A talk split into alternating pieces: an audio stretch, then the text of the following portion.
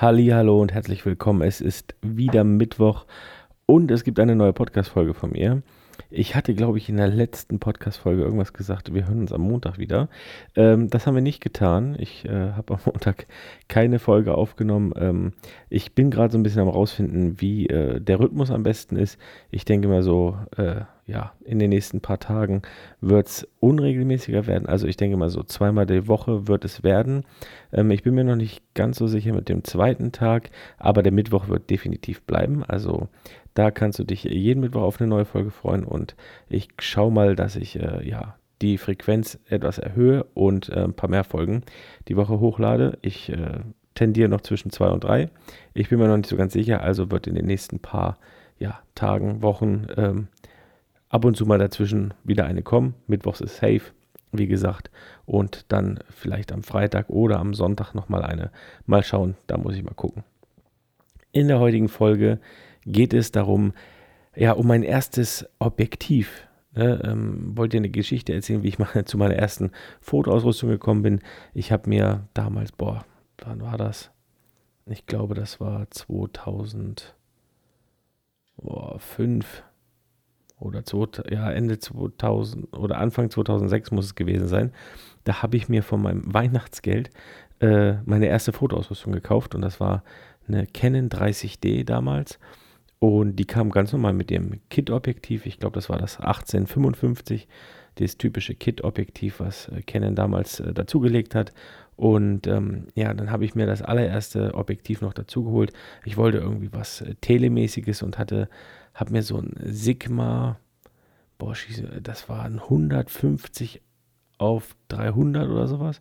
Ähm, und damals hatte Sigma noch nicht tolle Objektive gebaut. Das war, wie gesagt, äh, Ende 2005, Anfang 2006. Ähm, da war Sigma eher so als RAM, ich, ich sage es jetzt mal böse, als Ramschmarke ähm, bekannt. Und es war aber einfach günstig, das Objektiv. Und es war ein Makroobjektiv. Und ich wollte das halt damals unbedingt haben ähm, dazu, weil ich hatte auch noch gar keine Ahnung und habe mir das einfach mit dazu bestellt. Und ja, das war, ich glaube, auch so ein bisschen der Schlüssel oder das ein, ein prägendes Ereignis, sage ich jetzt mal so, weil irgendwie kaufe ich seitdem kein Quatsch mehr. ähm, also ich bin so ein Verfechter davon, äh, billiges Zeug zu kaufen, also seitdem wahrscheinlich, ähm, weil mich hat dieses Objektiv tierisch aufgeregt. Ne? Das hat eine ganz komische Qualität gehabt. Ähm, ein ultra, ultra langsamen äh, Fokusmotor, der auch noch richtig laut war. Und ja, ich meine, was willst du verlangen für das Geld? Ne? Und selbst wenn du schon das Objektiv draufgeschraubt hast und durchgeguckt hast, hast du schon, also du hast schon am Auge einen Qualitätsunterschied gesehen, einfach nur während du durch die Kamera geguckt hast. Also es war jetzt nicht ein Objektiv, wo du so auf äh, 100% reinzoomen musstest und hast gesagt, ja, ah, das ist vielleicht ein bisschen unschärfer. Nee, das hast du schon einfach mit einem bloßen Auge gesehen, wenn du durchgeguckt hast. Also das sah ganz komisch aus. Und ähm, ja, ja, you get what you pay for. Ne? Das, das ist ja so ein, so ein Spruch. Also du bekommst, wofür du bezahlst. Und ja, seitdem habe ich irgendwie immer gedacht, ah nee, weißt du, bevor ich mir ähm, ja, ein günstiges Objektiv oder das günstigere Objektiv kaufe, ähm, tendiere ich lieber doch zum teureren. Ne? Also es gibt, heutzutage macht Sigma natürlich Hammer-Objektive. Äh, und ähm, aber es gibt ja immer noch äh, so günstige Anbieter und gerade so was Spezialobjektive betrifft, so es gibt ja so Tilt-Shift-Objektive und sowas, ähm, da verstehe ich das auch, dass man vielleicht zum günstigeren greift. Ja, die mögen gut sein. Ähm, ich halte davon nichts. Ne? Wie gesagt, meine Erfahrungen haben mich da geprägt, sagen wir es mal so. Und äh, dann, ich spare lieber irgendwie ein halbes Jahr länger äh, und hole mir dann das Richtige als äh, wie irgendwas Nachgemachtes, äh, günstiges. Ähm, wobei jetzt die günstigen Sachen nicht schlecht sein müssen. Ne? Also es hat sich bestimmt auch über die Jahre einiges getan und äh, der Qualitätsanspruch ist irgendwo äh, auch gewachsen. Ähm, und man muss auch nicht unnötig Geld raushauen. Das ist, verstehe ich völlig, gerade für so Spezialobjektive wie Tilt-Shift-Objektive oder sowas da ist klar, dass man sich vielleicht nicht die Originalversion für, keine Ahnung, zweieinhalb, dreitausend Euro holt, ähm, weil man sie auch eigentlich viel zu selten braucht. Und da komme ich eigentlich schon zum, äh, zum Tipp. Ähm, wenn du dir mal ein Objektiv kaufen möchtest oder wenn du äh, mit dem Gedanken spielst, ein Objektiv zu kaufen, das kannst du auch auf die Kamera anwenden, ähm, würde ich empfehlen, das Ganze mal auszuleihen. Also es gibt ganz viele Firmen, die verleihen ähm, Equipment und da kannst du einfach anfragen und sagen, du für das und das Wochenende ähm, also das kannst du alles online anklicken. Äh, für das und das Wochenende äh, brauche ich das. Ich will das mal ausprobieren. Das kannst du eine Woche mieten, zwei Wochen, ein Wochenende, einen Tag. Es, es spielt keine Rolle.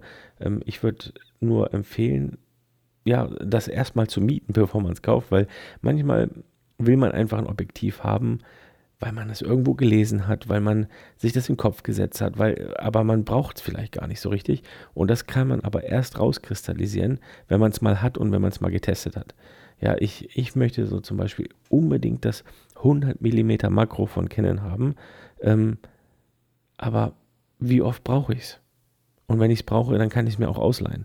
Also wenn ich es nur zwei, dreimal im Jahr brauche, dann macht es wahrscheinlich mehr Sinn, mir das ähm, immer zu mieten, als äh, wie es mir zu kaufen. Weil, ja, also selbst wenn ich es für, für einen Job mal brauchen würde, könnte ich es mir mieten ähm, und komme dann wahrscheinlich immer noch günstiger weg, als wenn ich es mir kaufe. Ähm, wie gesagt, man kristallisiert immer besser raus, wenn man mal die Sachen im Gebrauch hatte. Aber schlecht ist halt, wenn man sich was kauft und danach sagt, ja, das hätte ich eigentlich nicht gebraucht oder ja, jetzt liegt es zu Hause rum oder ich benutze es gar nicht. Äh, das wäre wär einfach schade und rausgeschmissenes Geld, ne? weil dann liegt das Geld dort und ähm, ja, man wird es nicht mehr so gut los oder so, ähm, keine Ahnung, aber oder einfach nur mit Wertverlust wird man es wieder los. Da ist natürlich auch, wenn man das teurere Objektiv gekauft hat, der Wiederverkaufswert natürlich auch höher. Also man bekommt ähm, mehr Geld dafür, ist ganz klar. Ähm, aber testet vorher ausgiebig, ähm, ob ihr das äh, Objektiv braucht. Am besten äh, nehmt ihr es mit in Urlaub. Ne? Sagst du, ich, ich fahre eine Woche weg, ähm, ich miete mir das, das kostet keine Ahnung, kommt immer auf den, auch auf den Objektivpreis natürlich an. Aber dann ähm, mietest es dir für ein paar, äh, für, keine Ahnung, 50 bis 100 Euro und äh, kannst es ausgiebig testen. Und danach kannst du dann auch entscheiden, jo, das macht Sinn oder ah, das macht keinen Sinn. Wenn ich jetzt zum Beispiel schaue, ich möchte auch unbedingt das 35 mm von Canon haben, das 1.4er, das neue. Kostet halt ein Schweinegeld, ne? kostet über 2000 Euro. Und da muss ich jetzt überlegen, äh, brauche ich das so oft, dass ich äh, ja, dass ich es mir jetzt kaufe oder leihe es mir lieber. Ähm, aber wenn ich jetzt zum Beispiel das Objektiv mit dem 100 mm in Vergleich setze, würde ich sagen, nee, lieber das 35, weil wenn ich das 35 mm mal dabei habe, dann habe ich es auch echt oft auf der Kamera. Und deswegen würde ich es, also, und da habe ich jetzt ja die Erfahrung äh, gesammelt und weiß, okay, das Objektiv bringt mehr oder das benutze ich auch öfter als wie dieses. Und hätte ich jetzt das andere auch noch gekauft, dann hätte ich nochmal zusätzlich irgendwie 900 äh, Euro, die irgendwo rumliegen. Und das macht in meinen Augen wenig Sinn und beschränkt euch auch auf ein paar Objektive. Man muss nicht den ganzen Fuhrpark an Objektiven haben, die es gibt auf dem Planeten, weil dann, das ist halt auch wie so, ich, ich vergleiche es immer mit einer Speisekarte im Restaurant. Ne? Wenn, wenn du wenig Auswahl hast, dann triffst du relativ schnell eine Entscheidung und sagst, ah, das will ich essen oder komm, lass uns woanders hingehen. Ähm, aber wenn du viel Auswahl hast, also wenn du eine Karte hast, wo keine Ahnung, ganz, ganz viel äh, Menüs zur Auswahl sind, dann sitzt man da und ah, man weiß nicht, was man essen soll. Und so finde ich, geht es einem auch, wenn man zu viel Equipment hat, egal ob es jetzt nur Objektive sind oder äh, noch anderen Schnickschnack, ähm, man limitiert sich. Also man, man hat dann die Qual der Wahl, so schön gesagt. Ne? Und dann passiert es halt oft, dass man sich ein bisschen verzettelt und dass man vielleicht äh, sagt, ah, ach, hätte ich mal das gemacht oder hätte ich mal dies. Nein, leg dich vorher fest, entscheide dich und, und, und äh, mach das dann mit dem Objektiv oder mit dem Stück Technik, ohne, ähm, und wenn du gar nicht so viel Technik zur Verfügung hast, das ist jetzt eigentlich so die Idee dahinter, dass man gar nicht so viel Objektive haben muss, ähm, ja, dann limitiert man sich so ein bisschen und dann äh, muss man mit dem zurechtkommen, was man hat. Und man kommt ja auch sehr gut mit dem zurecht, was man hat. Ähm, und hat nicht sozusagen die Qual der Wahl und steht dann da und verzettelt sich vielleicht und äh, ja, verpasst vielleicht einen schönen Moment, weil man nicht weiß, welches Objektiv man äh, jetzt benutzen sollte. Deswegen mein Tipp, lieber, also weniger ist mehr an dieser Stelle. Ich zum Beispiel habe, wenn ich im Urlaub unterwegs bin, nur mein 1635 mm dabei, mein Tilt-Shift 24 mm dabei und ein 85 1.8er habe ich dabei. Das sind eigentlich so die drei Haupt, ja, äh, die ich dabei habe.